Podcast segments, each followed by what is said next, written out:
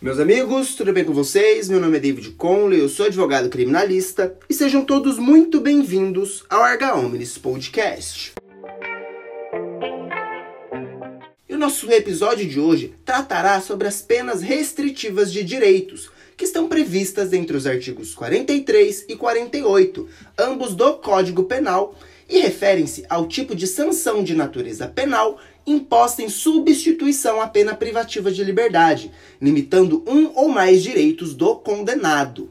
Dada sua natureza substitutiva, ao aplicar a sentença, primeiro o juiz aplicará a pena privativa de liberdade, para só então, cumpridos os requisitos legais, substituí-la. São hipóteses previstas no artigo 43: a prestação pecuniária, a perda de bens e valores, a prestação de serviços à comunidade ou a entidades públicas, a interdição temporária de direitos e a limitação de final de semana.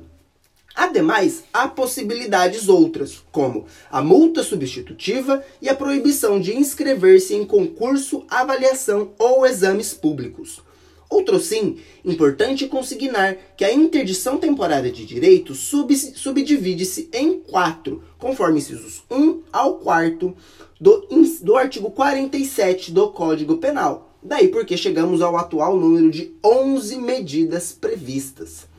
Os requisitos estão estabelecidos nos incisos do artigo 44 do Código Penal. Os incisos 1 e 2 são de ordem objetiva, sendo a pena não superior a 4 anos e o crime cometido sem violência ou grave ameaça à pessoa, ou qualquer que seja a pena, desde que o crime não seja culposo, bem como o réu não seja reincidente em delito doloso. O inciso 3 de sua banda é de natureza subjetiva, onde o juiz analisará se ela é a opção que atende tanto ao condenado quanto à sociedade. Deve a medida, portanto, servir como garantia, não como garantia da impunidade, mas como meio suficiente para a reprovação ou prevenção do crime, contudo, de maneira proporcional.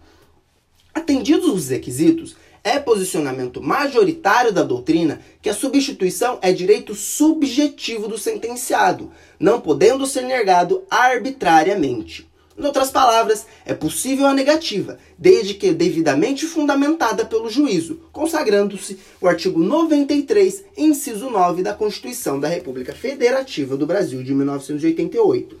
Importante salientar que, a partir do julgamento do habeas corpus 97256 pelo Supremo Tribunal Federal, os sentenciados pelo denominado tráfico privilegiado, previsto no artigo 33, parágrafo 4 da Lei de Drogas, a Lei 11.343 de 2006, desde que preenchidos os requisitos do artigo 44 do Código Penal, passaram a ter direito à substituição das penas respectivas pelas penas privativas de liberdade por restritivas de direitos.